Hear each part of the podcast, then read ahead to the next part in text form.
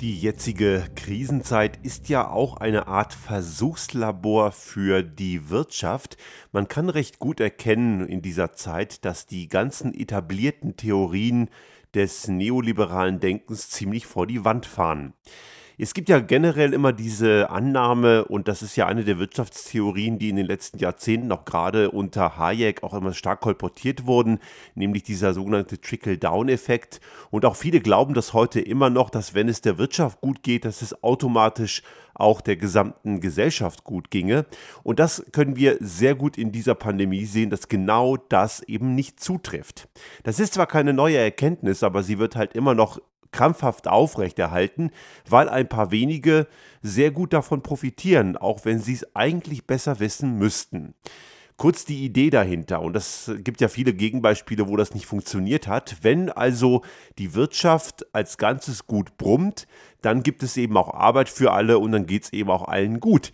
Das ist natürlich ein frommer Wunsch. In der Realität wissen wir, dass das nicht funktioniert. Ronald Reagan, der US-Präsident in den 80er Jahren, in der ersten Hälfte der 80er Jahre, hat das ja auch schon versucht. Er hat auch Steuerentlastung für die Topverdiener, für die Reichen gemacht und hat gehofft, dass es eben dadurch einen entsprechenden Anreiz in der Bevölkerung gibt. Aber der kam nicht.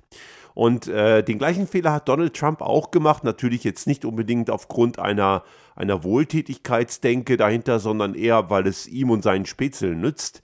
Aber auch das hat natürlich nicht funktioniert. Und jetzt sehen wir in dieser Krise was ganz Spannendes.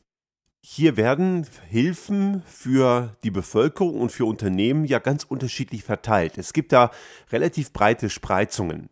Und in den letzten Tagen kamen ja so die BIP-Angaben aus dem letzten Jahr so rein, aus den verschiedenen Regionen. Und man kann sich das recht gut anschauen. Wobei man natürlich klar auch sagen muss, das Bruttoinlandsprodukt, also kurz BIP, ist weiß Gott kein geeigneter Indikator, um den Wohlstand einer Gesellschaft darzustellen, was einfach damit zu tun hat, dass auch negative Ereignisse BIP fördernd sind. Also Koks und äh, Naturkatastrophen und was auch immer. Das ist alles BIP-fördernd, aber allerdings sicherlich nicht gut für die Gesellschaft. Und deswegen muss man hier etwas differenzieren. Aber ein Indikator ist es trotzdem. Und da fällt jetzt Folgendes auf. Wenn wir in die USA schauen, dort hat man wenn man überhaupt Hilfen gemacht hat, die Trump ja oft blockiert hat, aber die Hilfen, die dort gemacht wurden, waren hauptsächlich fokussiert und Biden hat das jetzt nochmal aufgestockt auf die breite Bevölkerung. Dort gab es dann entsprechende Schecks im Bereich von 1000, 1200 Dollar plus noch ein paar hundert Dollar pro Kind. So konnten, konnten die Familien eben weiter über die Runden kommen. Was haben die mit dem Geld gemacht? Sie haben konsumiert. Das müssen sie sogar, denn wenn sie nicht konsumieren, können sie nicht überleben, aber sie haben einen Konsum angekurbelt und dieser Konsum wiederum ist gut für die Wirtschaft.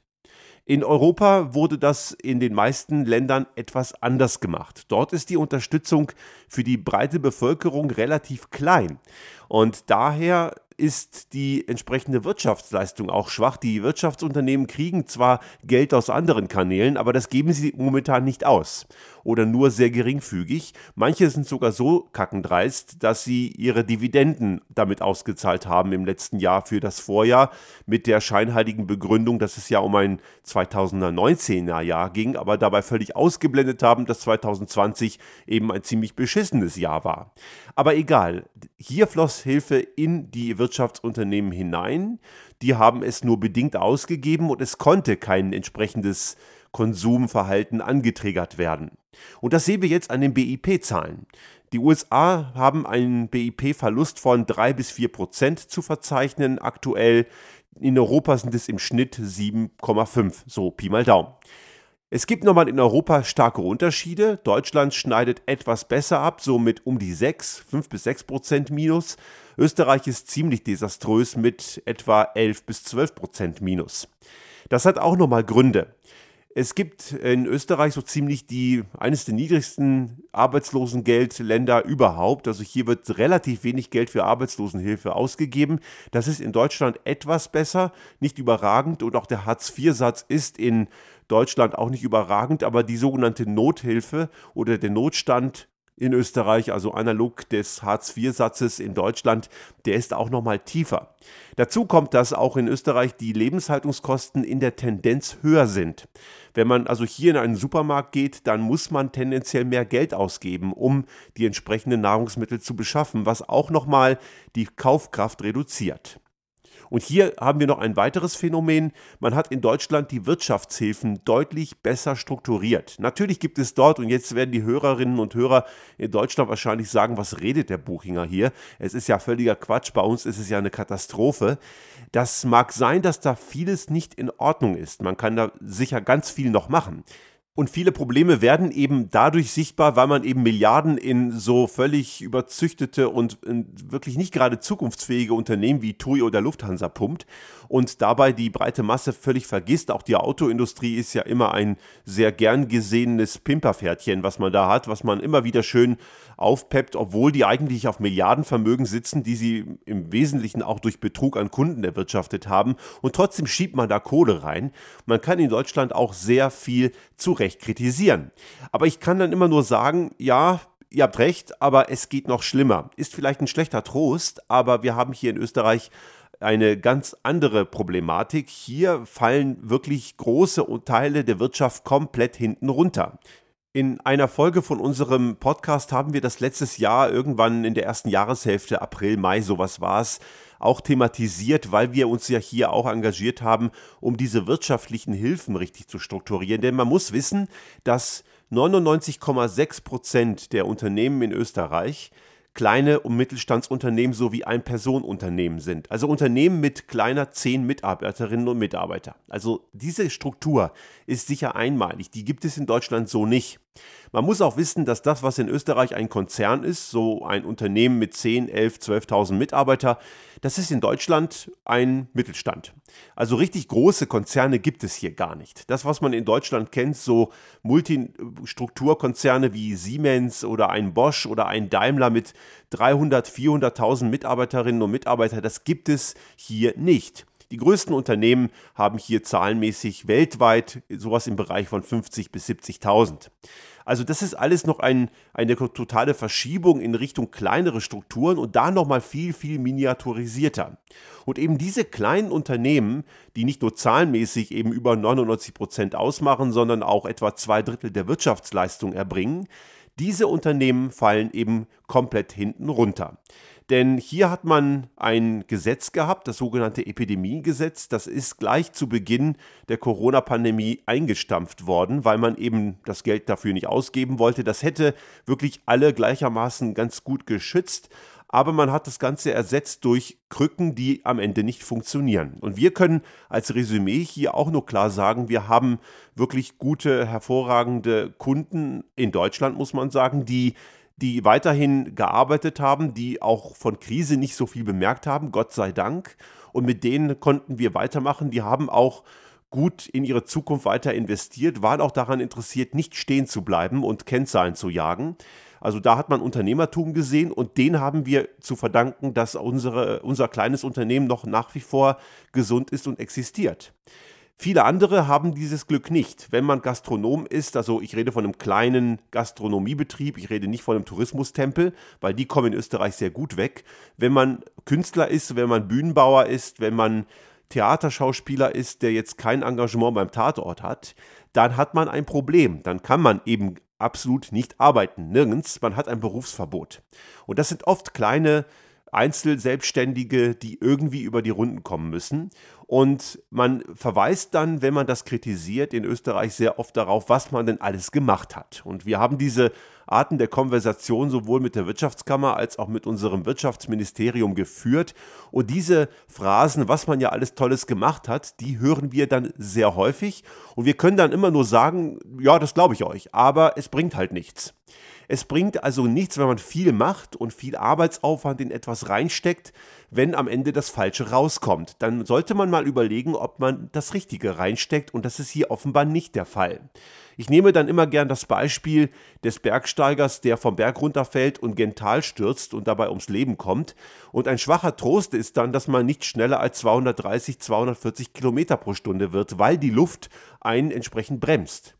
So ähnlich ist das mit ineffizienten und nutzlosen Systemen und Prozessen. Wenn man noch so viel Energie reinsteckt und noch mehr arbeitet, kommt nicht mehr hinten raus, weil einfach so viel Friktion im System ist, dass am Ende das Ganze komplett dagegen läuft. Und diese Erkenntnis, die fehlt. Und die fehlt ein Stück weit auch deswegen, weil wir, und hier bin ich auch sehr klar in meiner Kritik, in Österreich eher Balkanstrukturen haben. Und ich maße mir dieses Urteil an, weil ich ursprünglich von Elternseite her aus einem Balkanland komme. Meine Eltern sind ja aus Split in Kroatien mal nach Deutschland gegangen und ich bin ja dort aufgewachsen und ich kenne auch, auch aus verwandtschaftlichen Strukturen diese Balkanregion recht gut. Und wenn ich in Šibenik, weil ich dort, äh, meine Eltern dort in dieser Region wohnen, etwas nördlich von Split, auf ein Amt muss, gelegentlich muss ich das, dann komme ich mir so vor, wie wenn ich in Österreich auf ein Amt muss. Und viele Dinge laufen dort sehr ähnlich. Diejenigen, die gut vernetzt sind, die einfach mit gewissen Leuten gut können, die bekommen auch. Und so haben wir eine sehr starke, nochmal größere Ungleichgewichtung hin zu großen Konzernen, die hier in Österreich auch gut vernetzt sind mit den Entscheidern in der Politik und auch mit gewissen Sonderzielgruppen so wie eben den Tourismusbetrieben. Denn die dürfen durchaus wesentlich mehr als andere. Und so ist es auch kein Zufall, dass in der Corona-Pandemie weiterhin die Skilifte offen haben und die Theater eben geschlossen bleiben müssen, weil eben die Skilifte eine entsprechende Lobby haben. Das ist kein nachzuvollziehen und überhaupt nicht zu erklären, aber es gibt eben dort gewisse Privilegien. Und nun kommen wir zurück zu diesem Trickle-Down-Effekt. Wir sehen also jetzt hier einmal mehr, dass eine gewisse kleine, zahlungskräftige, exklusive Gruppe nochmal richtig aufgepimpt wird. Man sagt ja immer, es gibt ja diese berühmte Weisheit, der Teufel scheißt immer auf den größten Haufen. Und das passiert hier. Als Folge davon wird gerade eine große Welle an Problemen aufgestaut, die sich in den nächsten Monaten entladen wird. Wir haben in Österreich eine Arbeitslosenquote von etwa 10, 11 Prozent, 12 Prozent in dem Bereich. Zum Vergleich, Deutschland hat jetzt die Tage, da hat die Bundesagentur für Arbeit die Zahlen veröffentlicht, da liegen wir irgendwo bei 6 Prozent also ungefähr ein Faktor 2. Dazu kommen noch die ganzen Einzelselbstständigen, die nicht als arbeitslos gemeldet sind, die eventuell noch mit Krediten überleben. Auch Kredite und Stundungen werden ja oft als Hilfe verkauft, das sind sie aber nicht, denn die schlagen halt irgendwann zu und die Geschäfte, die man wegen der Pandemie nicht machen konnte, die kann man halt auch später in den meisten Fällen nicht machen. Das heißt, da ist nochmal so eine Insolvenzwelle, die auf uns zukommt und eine ganze Menge Menschen sind nochmal in Kurzarbeit. Also wir können so Pi mal Daumen davon ausgehen, dass etwa ein Drittel der gesamten arbeitenden Bevölkerung des Landes gerade in schwierigen, prekären Verhältnissen steckt. Wie viel davon sich erholen werden, werden wir sehen, aber das ist schon verdammt viel.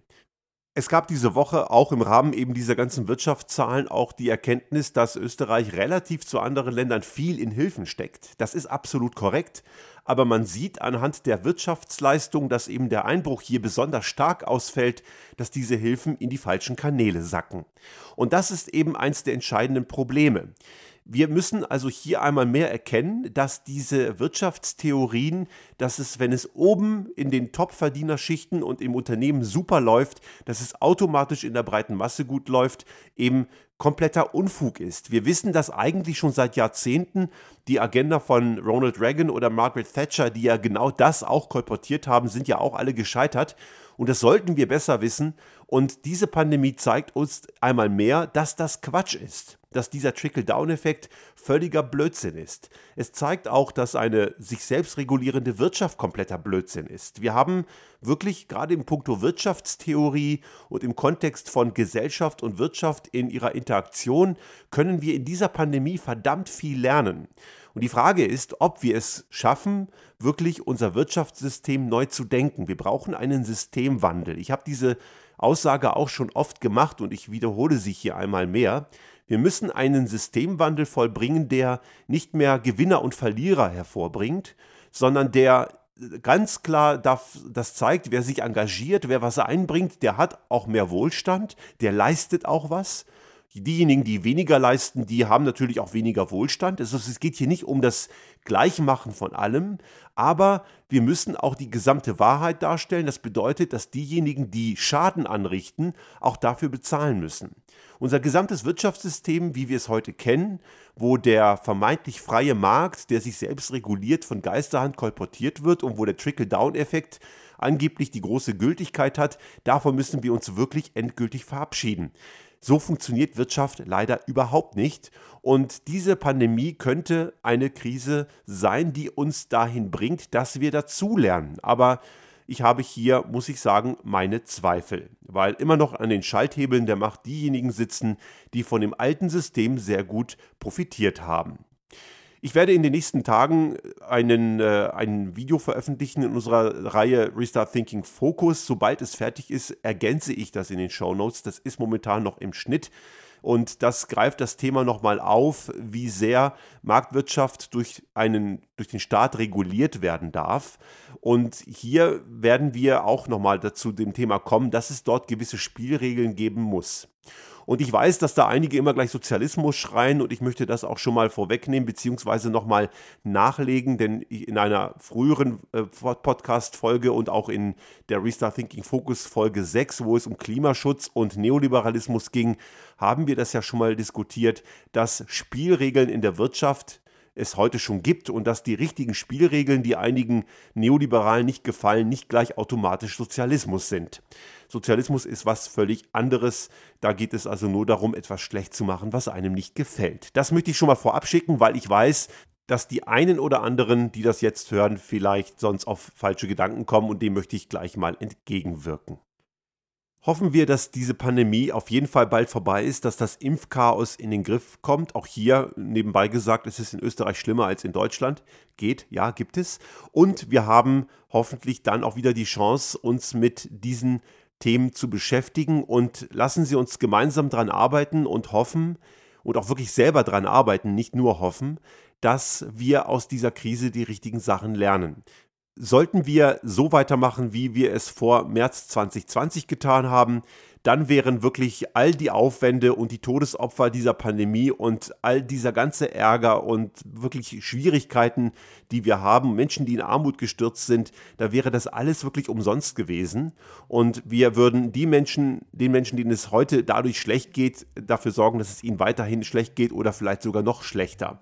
Das kann nicht das Ziel unserer Gesellschaft sein, wenn wir als Gesellschaft was auf uns halten und wirklich fortschrittlich denken und handeln, dann müssen wir die richtigen Lehren aus dieser Pandemie ziehen.